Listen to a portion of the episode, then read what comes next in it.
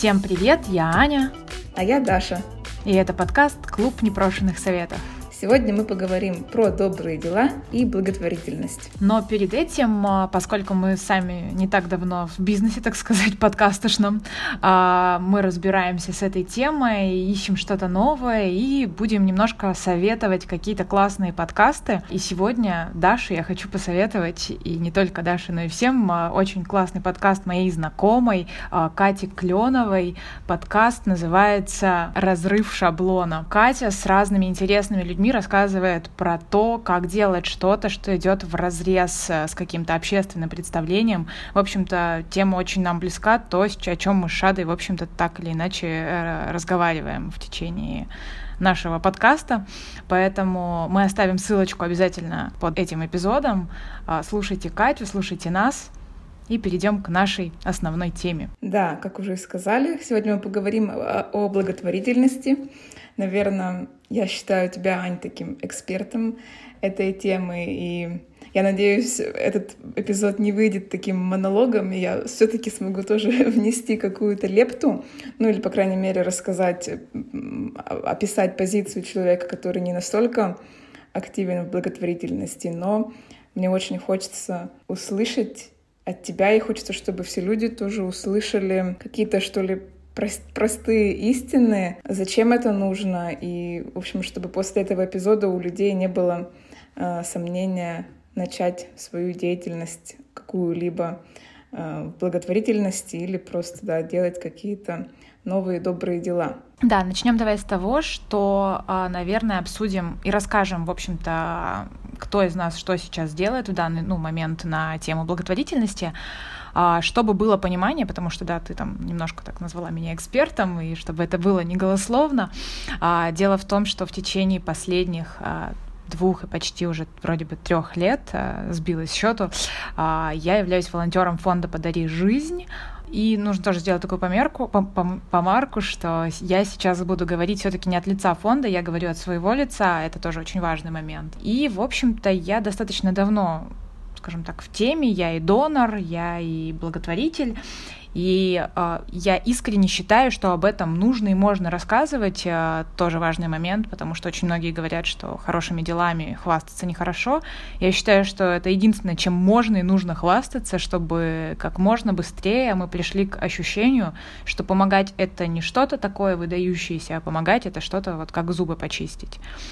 Э, Даш, Расскажи вообще, в каких сейчас ты отношениях с благотворительностью? Хорошо, тогда откатимся на 6 лет назад, когда я впервые, так скажем, начала помогать финансово нуждающимся. Я смотрела достаточно часто Первый канал, будучи в Финляндии, чтобы как-то утешить свою ностальгию по родине. И однажды в конце э, одного выпуска из новостей рассказали о мальчике, который я уже на самом деле сейчас и не вспомню, чем он болел но его персона, что ли, и его история меня так тронула, я урыдалась э, вся крокодилями слезами и моментально перешла эм, фонд, на сайт э, фонда Русфонд, собственно, и именно персонально да, перевела денежку именно этому мальчику на лечение. Затем после этого мне стали от Русфонда приходить имейлы, опять же, с конкретными историями, которые я прочитывала и направляла денежки по возможности всегда определенному человеку. Затем в какой-то момент почему-то эти имейлы перестали приходить, и я обратилась, собственно, к тебе за советом, в какой фонд, какому фонду стоит довериться, потому что, да, я не совсем, может, понимаю, какая ситуация сейчас, ну, в принципе, какая ситуация с фондами, кому стоит доверять, кому не стоит, кто действительно делает что-то э, полезное, кто как-то, может быть, не знаю, не во благо использовать финансы.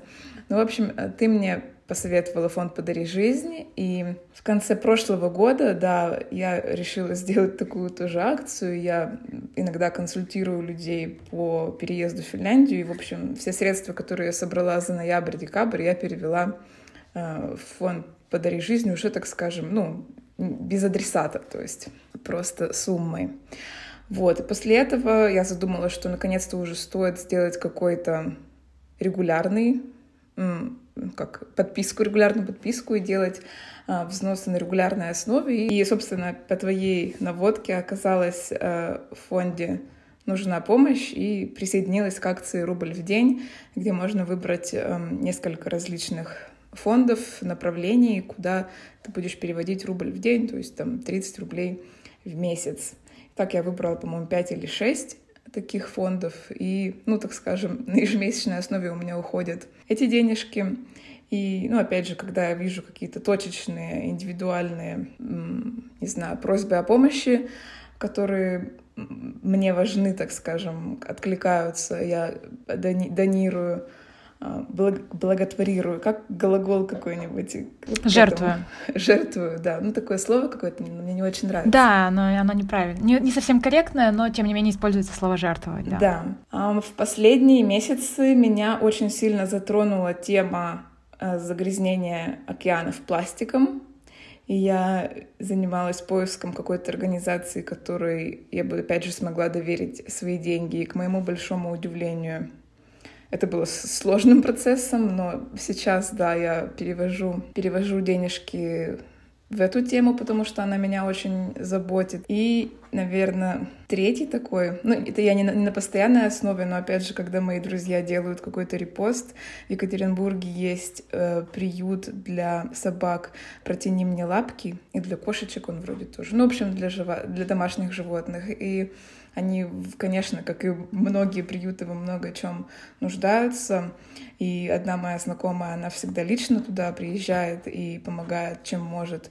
И, в общем, мне тоже очень приятно помочь этому приюту Э, финансово. Да, и сразу смотри, мы выведем первый совет для желающих заниматься благотворительностью, про который я тоже всегда говорю, всем помочь нереально. Ну, то есть ты один не сможешь помочь всем, но маленькими какими-то шажочками выбрать то, что тебя трогает, то, что тебя задевает, и на постоянной основе жертвовать тому или иному фонду, который тебе кажется вот, ну, абсолютно твоим, это посильно и для всех доступно. И я тоже, ты когда рассказывала про свою первую историю, я, мне тоже пыталась вспомнить, с чего началась именно с, с «Подари жизни», вот это такая большая безумная любовь моя. А, она началась с видео, наверное, мы его приложим к этому эпизоду, а, с девочкой Соней Пятницей, а, которая пела на дне рождения Дианы Арбениной песню «Южный полюс». И эта девочка, собственно, с лейкозом, если я не ошибаюсь, была. И это настолько трогательное видео, что я на тот момент просто не смогла пройти мимо, и в какой-то момент я начала наблюдать за фондом, а уже после того, как я переехала в Москву, я стала волонтером, и это совсем такая другая история. Но если возвращаться именно о жертвовании, хотя да, слово жертвование, оно очень такое специфичное, но а, заниматься тем, чтобы давать какие-то деньги на благотворительность, выберите направление, которое вам кажется вашим а, близким вам. Еще один важный вопрос, почему э, не должно, точнее, почему мы должны помогать, почему мы должны тратить э, свои деньги, свое время на то, чтобы заниматься благотворительностью, когда мы, в общем-то, живем в государстве, э, в котором мы платим налоги, и очень многие люди задаются этим вопросом, и я, несмотря на свое достаточно такое оппозиционное настроение к текущей власти, э, всегда в этом вопросе говорю о том, что ни одно государство мира не может решить все проблемы. А, просто так устроен мир. И мы должны брать на себя ответственность и иметь какую-то свою зону ответственности за то, что происходит, за то, что нас беспокоит. Если нас беспокоит пластик в океане, мы должны лично на себя брать да, какое-то а, решение, что я буду бороться с этой проблемой маленькими шажочками. Если меня беспокоит э, здоровье детей, я буду разбираться с этим. Если меня интересуют э, старики, например, да, и их проблемы, я буду заниматься этим. И в этом случае не нужно рассчитывать э, на государство. И вот тут у меня тоже вопрос государства сразу возникает э, к Даше. Ты знаешь вообще что-нибудь о финской вот системе благотворительности, э, насколько она работает и вообще как, как это выглядит? В общем, тема достаточно для меня новая, так скажем, я в нее сильно не погружалась.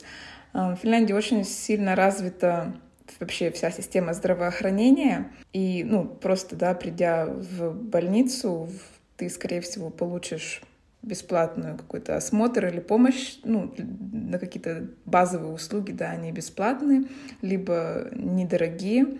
Если у тебя какая-то патологическая болезнь, которая нуждается в постоянном лечении или обслуживании, так скажем, а, скорее всего, да, полностью бесплатным это не будет, но будут различные льготы, как и от системы здравоохранения, так и от соцобеспечения. Ну а если мы говорим не про болезни, а, например, про животных, вот в нашем случае? Про животных, ну, знаешь, здесь такая ситуация, здесь нет бездомных животных. Ну, то есть, да, я, я поняла, о чем ты, а, о том, что, в принципе, система выстроена уже к текущему моменту настолько хорошо, что, в принципе, наверное, не требует такого, а, такого количества помощи. Но я просто тоже должна сказать, не могу не сказать про а, онкологические заболевания, что вообще, насколько я знаю, если это правда, что ни одна страна в мире не покрывает лечение онкологии э, полностью. Ну, то есть понятно, что есть какие-то вещи, и в России в том числе, когда там за счет государства ты можешь получить э, ряд э, э, каких-то лекарств, но это настолько дорогостоящее лечение, что ни одно государство не обещает э, тебе, что оно тебя вылечит, что тебе все равно придется вложиться. Ну, это к вопросу о государстве государству, а вопросу о том, тоже, знаешь, такой стереотип есть а, очень часто, и тоже очень часто его слышу, о том, что жертвовать должны только богатые, что а, вот ты заработал кучу денег, и тогда ты жертвуешь. А если ты сам студент, ну что ты можешь пожертвовать?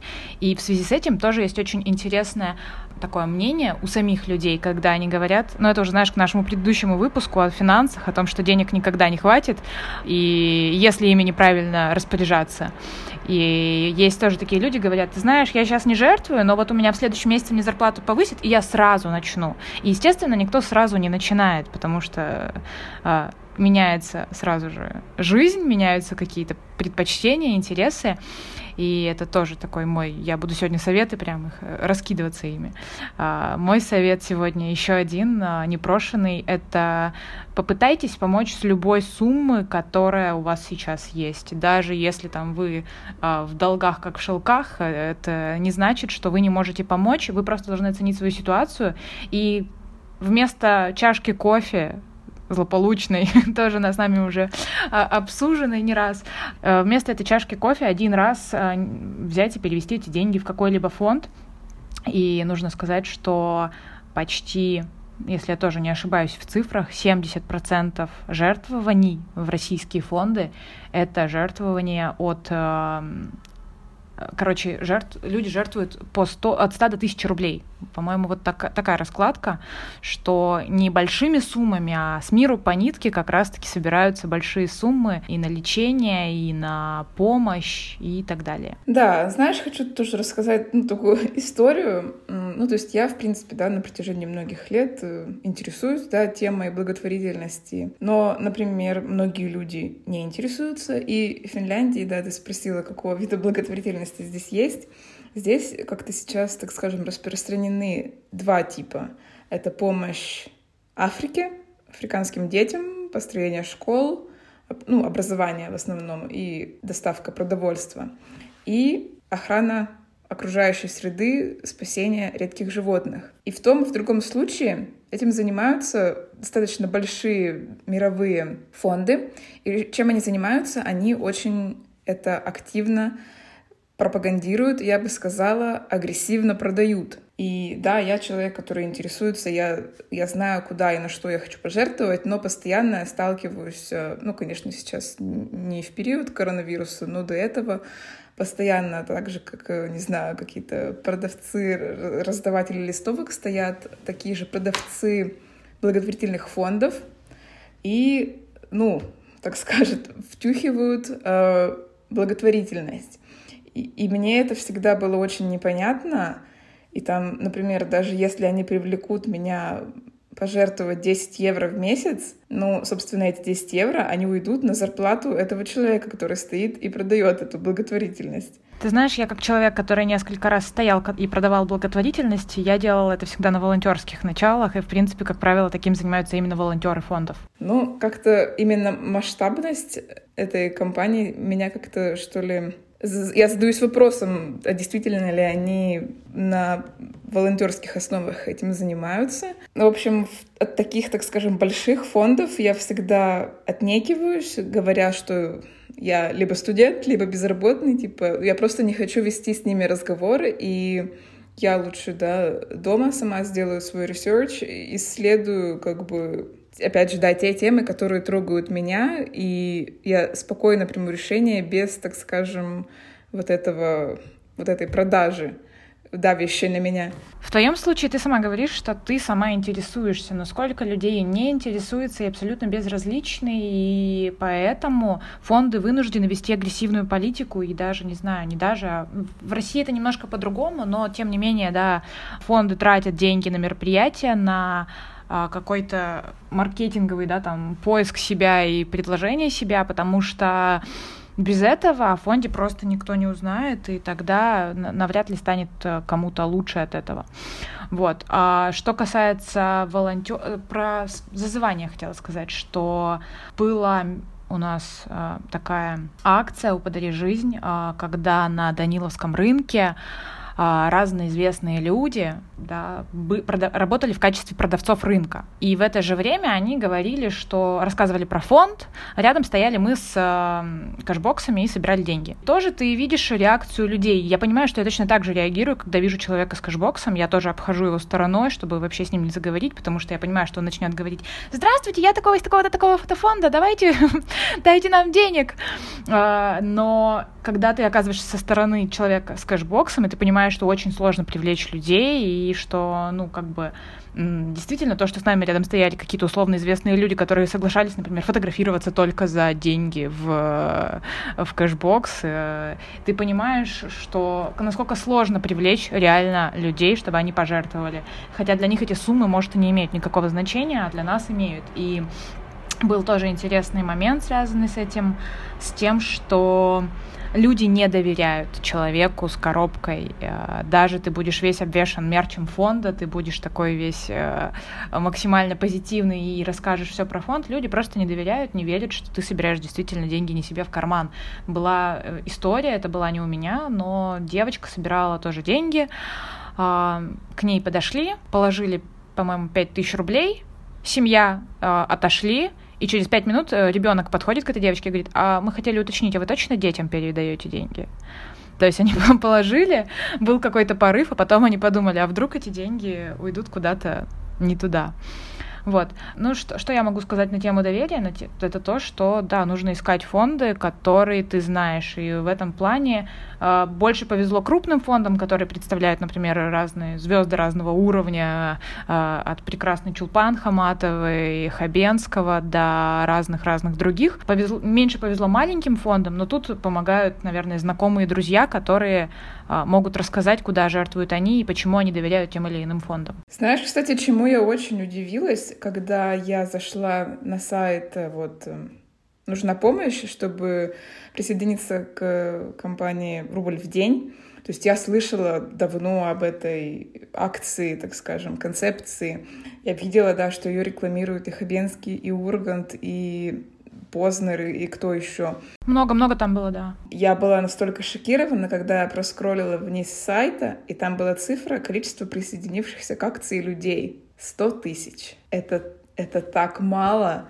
Мне казалось, что да, раз уж такие звезды да, раскручивают эту акцию, ну, как-то люди, может быть, присоединились бы более активно. Рубль в день такое заманчивое, так скажем, предложение. Я была просто в шоке от того, как, как мало людей на самом деле присоединилось. Это вот возвращаясь к началу разговора, к тому, что люди считают, что от них ничего не зависит, что все должно прийти и решить государство. Почему я должен помогать этим э, э, детям, старикам, животным? У нас есть государство, пусть оно занимается этими вопросами. А, в этом случае, я думаю, так не работает, а, и мы должны помогать все вместе. И, например, возвращаясь тоже к онкологии, к тому, что я уже говорила, что там, да, во всем мире, ну, как бы, помогают с из фондов, и что, например, в Штатах больницы, которые лечат детей как раз-таки от лейкоза, они все полностью э, созданы, построены на деньги благотворителей. То есть я прям несколько, про несколько таких больниц читала и смотрела, что они э, полностью финансируются, там, ну, понятно, что ни, ни, ни доллар государства, ни цент государства не потрачен на них. Это все простые люди, которые жертвуют деньги.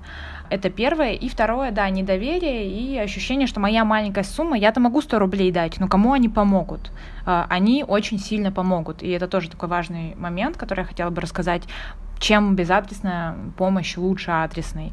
А, когда ты тоже вот в начале выпуска рассказывала, что тебя там задел мальчик, да, вот это какая-то приятная, там, ну, неприятная эмоция, ты такой думаешь, я хочу ему помочь. А, но а, когда ты погружаешься в это, ты уже должен понимать, что лучше заниматься без адресной помощью. Тогда фонд, любой фонд, а, он знает, что, например, Даша Бабанина жертвует ежемесячно ему 100 рублей, и он на эти 100 рублей рассчитывает. Он знает, что раз в месяц Даша пришлет 100 рублей, как зарплата, знаешь. А, а как, как бы если ты жертвуешь эмоционально, ты можешь пожертвовать тысячу рублей раз в год, но я не знаю, когда мы получим эту тысячу и как мы ее можем использовать. И там есть такой еще момент, э, связанный с уставом, по-моему, фонда. Я тоже не, не очень хорошо понимаю это юридически, но когда ты жертвуешь адрес, на фонд обязан, по-моему, эти деньги направить. Э, вот здесь я тоже могу ошибаться, но фонд, по-моему, обязан направить эти деньги именно на лечение этого ребенка. И даже сейчас, если есть ребенок, который нуждается в помощи больше, то, скорее всего, эти деньги не пойдут на его лечение. И, кстати, вообще э, интересный тоже момент. Я не помню, чье это интервью было, но это очень, по-моему, как раз-таки это про нужна помощь была история, что а, почему безадресная помощь важнее адресной. Ты смотришь на картинку и видишь а, очаровательного ребенка, который рассказывает какую-то трогательную историю, и тебе хочется ему помочь. И тут же есть какой-то взрослый человек а, предпенсионного возраста, не очень, может быть, хорошо выглядящий, а, и он тебя не трогает, и ты пройдешь мимо. А, а ему помощь нужна не меньше, а иногда зачастую может оказаться так, что ему помощь нужна больше. Поэтому безадресная помощь, просто помощь фонду, которому вы доверяете, она в этом случае будет всегда гораздо лучше. А, поэтому лучше подключить автоплатеж и делать а, маленькое дело каждый месяц, э, чем делать один большой а, платеж. Ну, знаешь, да, мы только что обсудили, да, люди думают, что всем не поможешь, и поэтому не, не жертвуют, или да, что маленькие, ну, так скажем, мы уже определились с тем, что даже маленькие суммы, они помогут. Но меня настигает такая, не знаю, мысль, которая иногда вводит меня, ну, может быть, не в панику, но в тревогу. Мысль о том, что всегда можно было бы пожертвовать больше, еще чуть-чуть побольше, и еще чуть-чуть побольше. И, в принципе, можно было бы, не знаю, всю зарплату отдавать на благотворительность, то есть, и это меня почему-то беспокоит. То есть, сколько бы я ни жертвовала, всегда можно пожертвовать чуточку больше. И этим, так скажем, тоже мне один раз э, продавали э, благотворительность на охрану саймен, сайменских норб, таких морских морских котиков, по сути, которые живут здесь, ну, в пресной воде, в озере Сайма. Мне позвонили и попросили повысить, тоже, повысить сумму, которую я Э, жертвую. И в итоге, э, в общем, меня упрашивали повысить хотя бы на 1 евро. И, ну, в общем, как-то и после этого меня начала настигать, что я могу там и побольше еще пожертвовать, и еще побольше, и еще побольше. И, в общем, как найти вот этот лимит, с которым, так скажем, э, ты будешь доволен тем, что ты жертвуешь, и не будешь себя корить за то, что можно было бы еще побольше отдавать. Слушай, ну это как, я даже не знаю, например, выделить какой-то процент от своего да, заработка, который ты готов жертвовать. Например, это будет 5% для начала. А если тебе при этом живется комфортно, и ты ощущаешь, что ты можешь жертвовать больше, что у тебя есть такая возможность, ты можешь увеличить эту сумму. Или вдруг ты начнешь, если зарабатывать больше, то и, конечно, с помощью там, если ты считаешь в процентах, то у тебя все и так вырастет твой платеж.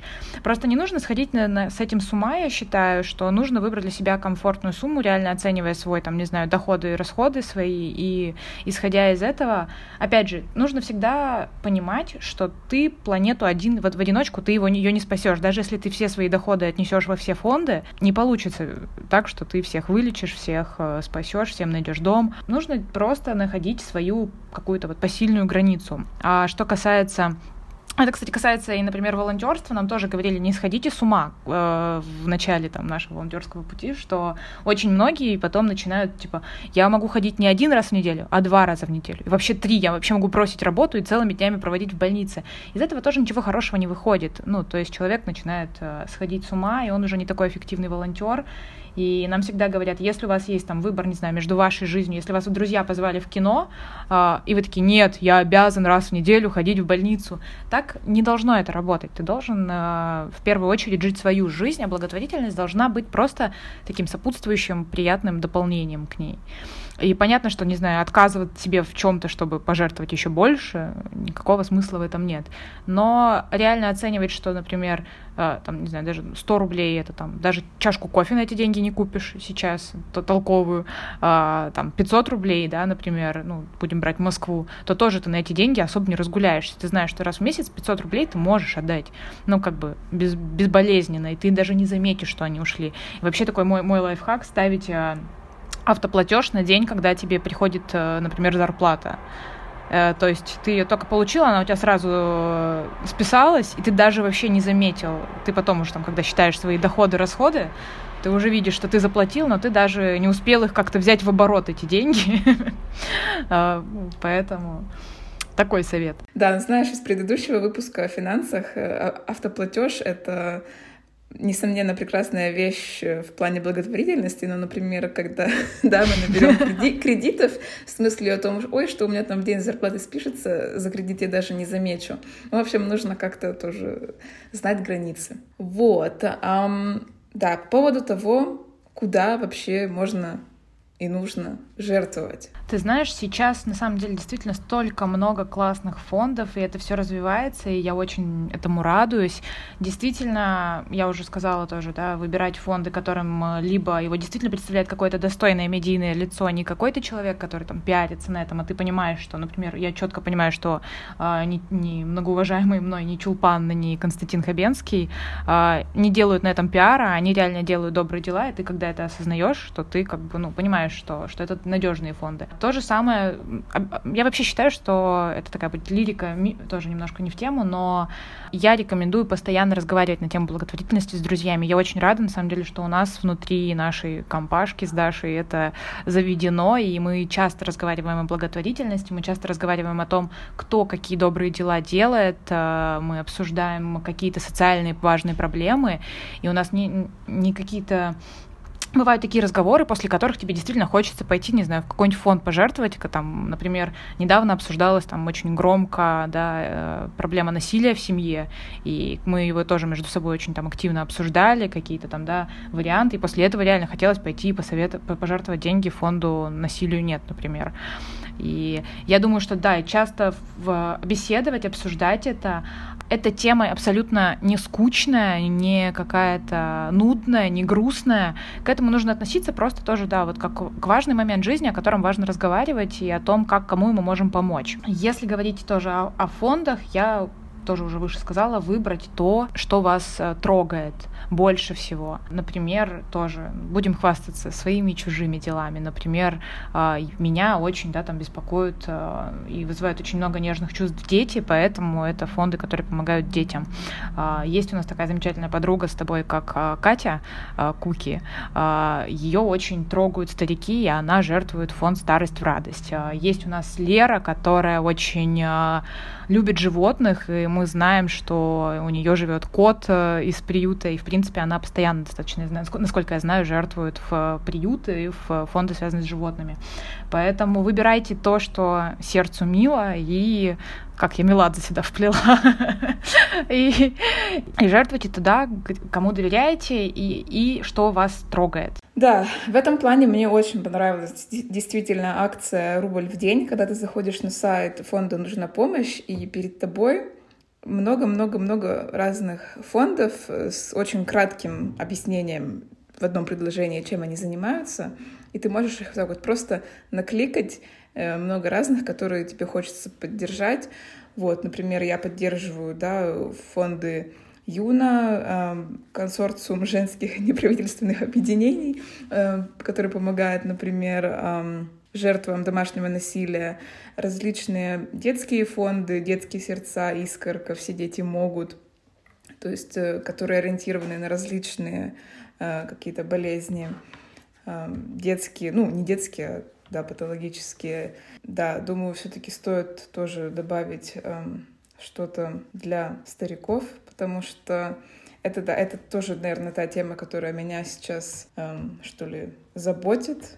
Наблюдая, да, в течение всей жизни, как люди проводят старость в России, хочется как-то этому, да, помочь. Да, мы, может быть, не можем изменить систему, но мы можем помочь. Ну, мы можем делать маленькие, да, шаши, шажочки. И затем тема, которая, опять же, меня, так скажем, да, она где-то была у меня на заднике в моем мышлении, очень странно сейчас я выразилась.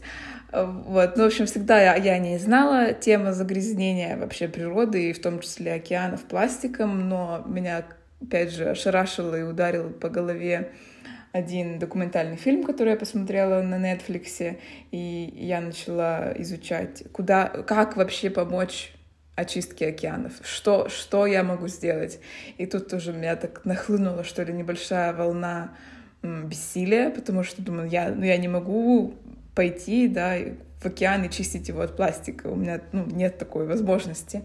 И на самом деле не так просто оказалось найти организацию, ну, то есть на самом деле до сих пор я не нашла, которая бы именно занималась физически э, очисткой и при, приборкой. А слушай, а фонд он так и называется, по-моему, океана международную? Ну, нужно мне еще, видимо, поизучать. Я сейчас э, донирую в Plastic Oceans, и они, ну, в своем большинстве, они занимаются именно осведомлением общества об этой проблеме, создание каких-то промо-материалов, видео и так далее. Согласна, это тоже очень такая важная часть вообще работы фонда осведомления. И э, мы, у нас был спор на самом деле с, сначала с коллегой, потом с подругой на эту тему.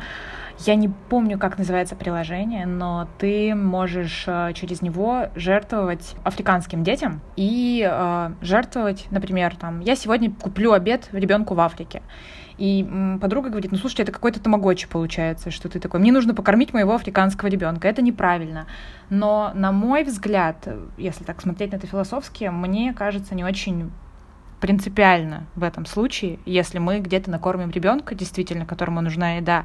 А, пусть это будет на данном этапе сделано, может, не очень так коряво и не очень этично, но в конечном итоге ребенок будет накормлен. И это тоже было очень интересно. Я была на лекции где-то год назад. О, как бы вспомнить, как звали этого философа, но суть была как раз разговор был о благотворительности, и он а, задавал вопрос, например, когда табачная компания жертвует деньги на борьбу с раком легких. А, может ли фонд а, принять эти деньги, или он должен от них отказаться?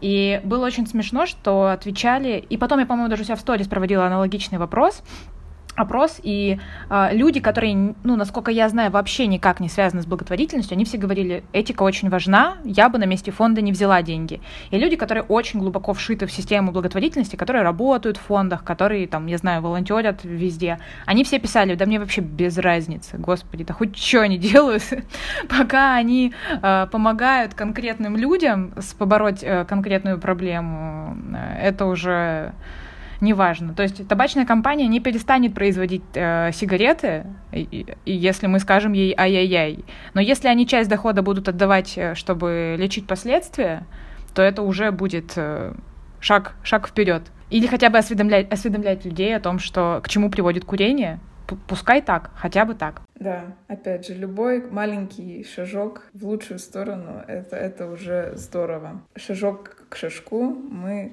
преодолеем большую дистанцию. Да, но это мы сейчас с тобой поговорили, в принципе, о благотворительности, о денежной ее части, но есть еще такая часть волонтерская, и я тоже очень пропагандирую, я очень хотела бы, чтобы каждый человек попробовал хотя бы раз побыть волонтером в благотворительной истории, потому что мне кажется, ну, как бы, я расскажу просто, с чего у меня началось волонтерство. Волонтерство вообще началось с Олимпиады в Сочи. Это вообще не была не благотворительная тема, у меня был очень такой конкретный интерес съездить на Олимпиаду э, максимально дешево, побыть именно внутри структуры, посмотреть, как это устроено не со стороны зрителя.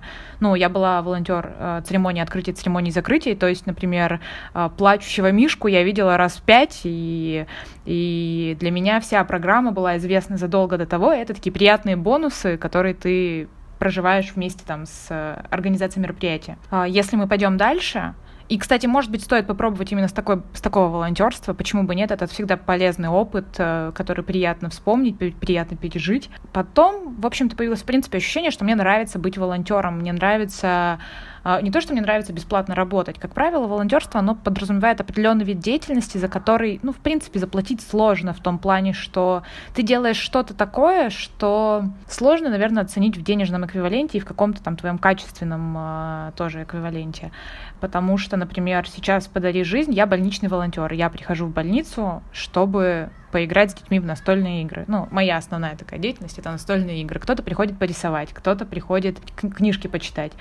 А, то есть как это можно оценить деньгами? Да никак. Это нисколько не стоит э, в плане денег, но это стоит в плане эмоций, в плане сил, там, желания. В общем-то, тогда я заинтересовалась вообще возможностью поволонтерить еще где-то, и замечательная программа, да, у «Подари жизнь», но на самом деле у многих фондов сейчас есть эти замечательные программы, которые очень с тобой хорошо работают, они тебе дают очень много возможностей возможности выбирать то, чем ты не будешь заниматься тем, чем ты не хочешь заниматься, тем, что тебе абсолютно неинтересно и не нравится. Ты будешь э, общаться только с теми людьми, которые тебе нравятся, ты будешь э, делать то, что, только то, что ты умеешь и хочешь.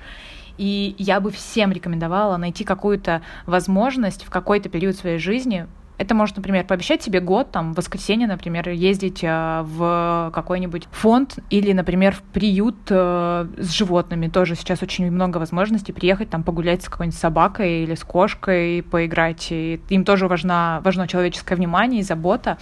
И почему бы не выбрать себе такое направление? Просто на самом деле оно развивает, э, во-первых, ощущение эмпатии, а, а во-вторых, развивается, знаете, такое состояние, вот как раз-таки того, что я делаю то, что я делаю. Я могу помочь ровно настолько, насколько я могу помочь. Я недавно как раз писала про это пост, что для меня в первый раз была дико странной мысль, которую нам сказали психологи фонда, что вы не должны, когда ну, трагедии иногда случаются, и не всем можно помочь, к сожалению, медицина тоже не, не всем справляется, и нужно не уме, уметь не принимать это на свой счет.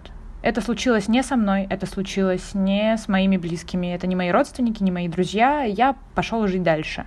И мне казалось так странно, как я так могу, это же люди, но на самом деле там через какое-то время ты понимаешь очень эту философию, мне кажется, ей живут врачи в какой-то степени, и ей живут все люди, связанные с благотворительностью, что пока ты будешь сидеть и грустить из-за того, что что-то там не получилось и сложилось не так, как хотелось бы, а, ты упустишь возможность помочь многим другим. И что ты должен делать то, что ты делаешь, ты должен идти помогать дальше. И это выработало очень здоровое такое ощущение вообще к жизни, потому что а, приезжала зимой, ездила домой в Екатеринбург, и я уже не помню, была какая-то там трагедия, по-моему, упал самолет. А, не в Екатеринбурге, а где-то в мире упал в новогодние праздники самолет. И у меня мама три дня ходила, причитала, что «О, как жалко людей, как, как грустно, как плохо», читала какие-то новости. И в какой-то момент я говорю, мама, говорю, ну у тебя там был кто-то из твоих близких? Там были твои там родственники, друзья? Она говорит, нет. Я говорю, ну и все, успокойся. Она говорит, как ты можешь так говорить? Я говорю, я лично помочь ему уже ничем не смогу. Это, говорю, это не цинично и не жестоко, просто это факт. Я ничем сейчас помочь этим людям уже не смогу. Да, это грустно, да, это плохо, но пока я буду сидеть и горевать, что это случилось, я не смогу как-то дальше помочь кому-то, и справиться с какой-то другой ситуацией там, где я могу помочь и быть полезна. Поэтому такая здоровая, правильная эмпатия волонтерством очень хорошо воспитывается. И когда ты реально идешь туда, где ты нужен, а не сидишь и причитаешь. Я, наверное, больше как твоя мама. То есть, когда происходят какие-то такие, что ли, глобальные, да, трагедии, типа самолет падает, да, или, например, коронавирус, я очень сильно переживаю почему-то, да, за такие трагедии, хотя, ну, да, если с другой стороны подумать, что множество людей умирает каждый день по одному, а не в большой трагедии. Но вот я тоже могу, на самом деле, несколько дней ходить сама не в себе и переживать за, за ситуацию. Ну, то есть даже вот в рамках коронавируса можно, да, сказать, можно сидеть и каждый день смотреть на статистику и говорить, как печально, как все плохо, Это сколько я, да. людей, да, погибло.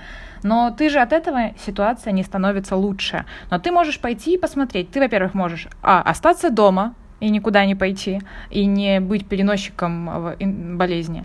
Ты можешь, второе, например, в России не хватало там, да, защитного оборудования, да, там масок не хватало врачам, защитных костюмов, и ты мог всегда, было два или три фонда, которые конкретно помогали, были разные, причем очень крутые благотворительные акции, которые рестораны московские, я знаю, возили продукты врачам, кормили врачей, были, например, а, Алена Долецкая, Долецкая, сейчас навру с фамилией, в общем, она продала свою, продавала свою книгу там с футболкой, покупая их, все деньги тоже шли на помощь как раз-таки врачам. И тут нужно через позитив, я думаю, искать способ помочь. Э, ну, так случается. В, в жизни бывают э, такие нехорошие, плохие времена, ситуации, когда что-то идет не так. Но мы должны стараться не искать, не сидеть и посыпать голову пеплом, а искать способы как-то помочь в этой ситуации в конкретной. У меня лично вот нет волонтерского благотворительного опыта. Я волонтировала исключительно из каких-то, да, ну опять же, как с Олимпиады, личных э, побуждений, волонтировала три года подряд на э, самом большом э, тег-стартап-ивенте здесь, в Хельсинки. Но я задумываюсь, несомненно, о, о, о волонтерстве в благотворительности, так это сказать. И, в общем, мы живем сейчас напротив дома престарелых, и я каждый день наблюдаю за старичками, которые выходят погулять, если погода хорошая, и опять же, мне так по сердцу ударило, когда в коронавирус, собственно, запретили вообще любые визиты в дома, дома престарелых, там, родственниками, друзьями, кем угодно.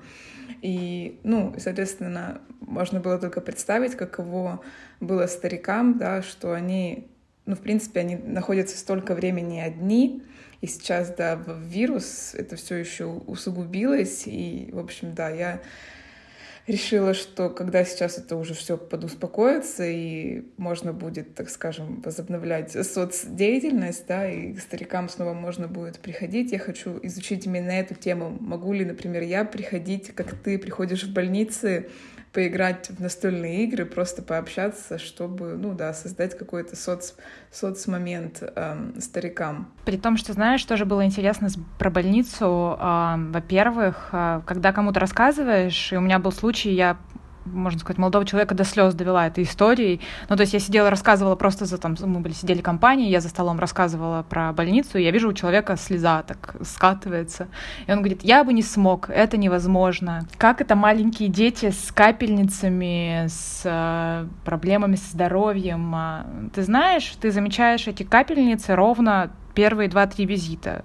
Потом ты их просто не видишь, ты их как бы к ним функционально пристраиваешься, где-то помочь поддержать, что-то пододвинуть, дверь открыть, но в принципе ты знаешь, что они с ними бегают, Почему нет? У меня ребенок с ней на йогу приходил, вполне себе нормально занимался. И ты как бы привыкаешь, подстраиваешься, и ты уже этого не видишь. Но ты видишь обычных детей, которые классно с тобой общаются, э, какие-то шутки шутят. У меня иногда бывает такое, там, знаешь, думаю, идти, не идти, а у нас, например, кинопросмотр, и там мультик, который я не видела. Я думаю, ну все, я пойду, там мультик будет. Я сегодня, сегодня нужный волонтер. Поэтому это становится таким как бы тоже развлекательным моментом, что это очень быстро ты перестаешь замечать, не видеть в этом какую-то вот э, вот проблема. Жалость быстро очень пропадает, и остается такие нормальные человеческие отношения, поэтому вообще не бойтесь э, в это окунаться, помогать. И тоже вспомнила, я когда ездила на Олимпиаду, я должна была оставаться на Олимпиаду, но, к сожалению, не осталась. И, но все, тем не менее, проходила подготовку. А, и там был очень классный момент про какого-то атлета паралимпийского, которого во время интервью спросили, как так, вы человек с ограниченными возможностями. Он сказал, вы знаете, мои возможности ничем не ограничены.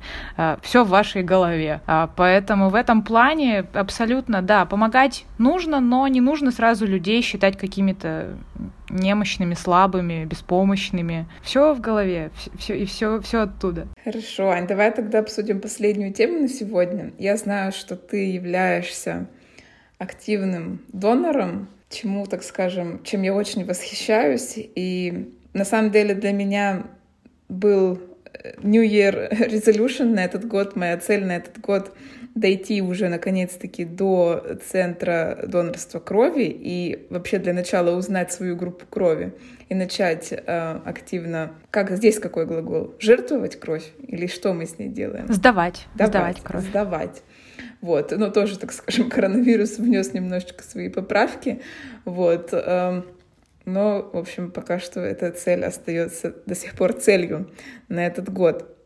Вот, расскажи, поделись тем, чем ты занимаешься. Ты знаешь, с донорством тоже история, она очень простая прозаичная получилась, потому что поскольку в больнице, в которой я хожу, а, там детки с а, проблемами с кровью, то ты знаешь, что им кровь переливают каждый день. И когда мама, например, этого ребенка постит, что там нам не хватает крови, у тебя это очень личная становится история, и не пойти не сдать, ты считаешь это, ну, ну как я могу не сдать? Но вообще э, первое, что нужно знать, я вообще всю жизнь боялась сдавать кровь, вот там, знаешь, из пальца меня тыкнут, у меня голова кружится, мне плохо.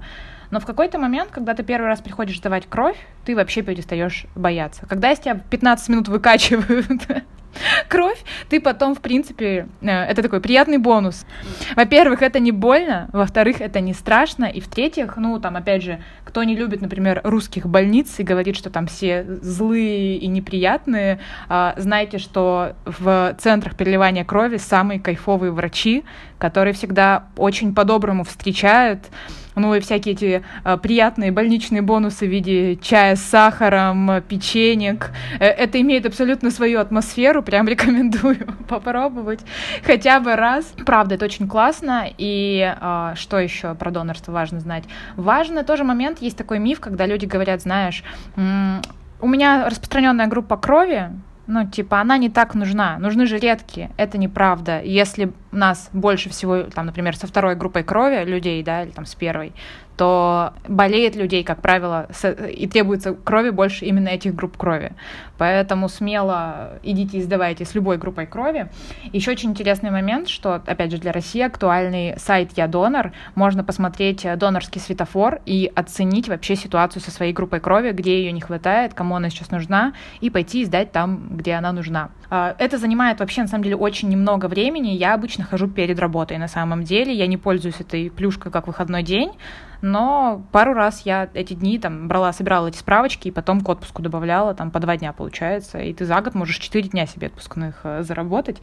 Тоже, если относиться к благотворительности как к очень такому выгодному делу, а еще ведь я вспомнила очень важный момент про денежное донорство, что можно же потом делать вычет налоговый на благотворительность. Очень круто, я не знала. То, что ты можешь потом подать, э, э, как это там, ну вот в конце года, когда ты подаешь, что ты, что тебе можно вернуть за донорство, тебе там какой-то процент вернут как раз-таки вот этот э, налога. И тоже момент про донорство, есть еще такая штука, как донорство костного мозга. Тоже расскажу чуть-чуть кратко. Суть в том, что наш костный мозг, в общем-то, это то, что создает кровь здоровую. И есть люди, у которых э, он, если поврежден, то он, в принципе, уже создает не, не, ну, не, нездоровую кровь.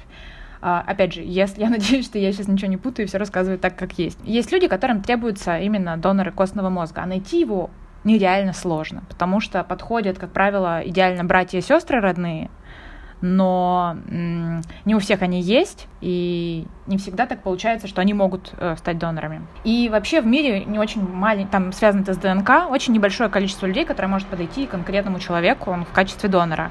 И если в мире с этим ситуация более-менее попроще, есть международный реестр, то в России есть отдельный свой реестр, который не, на сегодняшний день, к сожалению, не связан с мировым. И внутри России, понятно, людей, доноров костного мозга немного. Что нужно сделать? Нужно прийти, а, например, я знаю, я надеюсь, что еще продолжается эта история в инвитро. Ты приходишь, заполняешь бумажки, у тебя берут твою обычную кровь, и тебя вносят в реестр. Когда тебя вносят в реестр доноров костного мозга, через какое-то время может быть вообще такое произойти, что ты никогда не понадобишься как донор никому, никому не подойдешь. Но может случиться так, что однажды кому-то понадобится твоя помощь, и тогда тебя пригласят. А, сама процедура, вот именно донорства костного мозга, по-моему, она занимает несколько часов, но то есть ты там не под наркозом, тебя там, это не операция. У тебя точно так же качают кровь из вены и типа достают оттуда.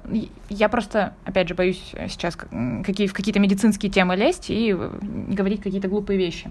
Но на самом деле, насколько мне это рассказывали, там есть два варианта. Один чуть-чуть более болезненный, но быстрый, и менее болезненный, но вот ты лежишь, у тебя качается кровь туда-обратно. И в этот момент а, в общем, удается взять у тебя как раз-таки вот этот э, костный мозг, и типа, в принципе, ты можешь из всех побочных эффектов, это, по-моему, ты один день можешь чувствовать там жар, усталость, ну, то есть взять придется там два больничных дня на это все, на все это дело, а, но ты сделаешь невероятно доброе дело, ты реально спасешь человеческую жизнь. Тебя приглашали на спасение? А, нет, я год назад, наверное, сдала Э, вошла в реестр, и вот за год ни разу меня не понадобилось как э, донор костного мозга. Но это очень редкая история, и поэтому я говорю, что ты совпадешь с кем-то, она очень такая небольшая, ты можешь никогда в жизни а, не понадобиться как донор костного мозга, но тем не менее, вне, будучи внесенным в реестр, этим тоже можно рас рассказывать, что ты такой молодец.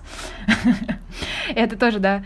Последняя, наверное, финальная такая нота, что я люблю говорить про благотворительность, и я люблю ее обсуждать с точки зрения, как мы можем помочь, и с точки зрения похвастаться тоже люблю, а, потому что я считаю, что это очень важно, что все эти наши детские истории, то, что добрыми делами из детства детства там про, про, похвастаться нельзя, это все э, ложь, фигня, и вообще забудьте про это. Смело рассказывайте своим друзьям, как круто вы помогаете всем на свете, э, как э, много вы жертвуете, как как часто вы помогаете, потому что именно так мы сможем сделать систему, в которой помощь другому не будет чем-то вау, а это будет такой нормой. И это очень классная, на самом деле, тема для разговора. Когда вы сидите в компании друзей, просто посидеть, поговорить о том, кто кому помогает, это очень расширяет кругозор, и очень такое создает приятное ощущение друг от друга. Аня, спасибо тебе большое за сегодняшний разговор и выпуск. Я узнала много чего нового для себя, в том числе про донорство костного мозга. Я вообще это не так себе представляла. Я думаю, что я после этого займусь, так скажем, тоже углублением еще больше своих знаний в различных сферах благотворительности и донорства. И очень надеюсь, что если мы побудили хотя бы одного человека, надеюсь, больше, присоединиться к благотворительности, то мы сделали свое дело. Согласна, абсолютно. И для меня, я говорю, мне просто приятно иногда поговорить про благотворительность, поэтому всегда пожалуйста. Здорово. Ну что, будем закругляться. Следующей темой нашего подкаста станет э, дружба. Даже там небольшое предисловие, что нас об этой теме попросили рассказать. Это к тому, что не бойтесь, если вам и не стесняйтесь, если вдруг вам во время прослушивания пришла какая-то идея, э, о чем мы с Дашей можем поболтать, э, обязательно пишите. Тема дружбы тоже не случайная. Мы с Дашей, несмотря на то, что живем друг друга друга достаточно далеко, дружим уже много-много лет и умудряемся еще и мало того, что сохранять старые дружбы, строить новые. А, оказалось, что это не у всех так легко получается. Мы готовы, да, в следующий раз рассказать об этом, о том, как дружить и зачем дружить. Ну все, всем пока. Всем пока.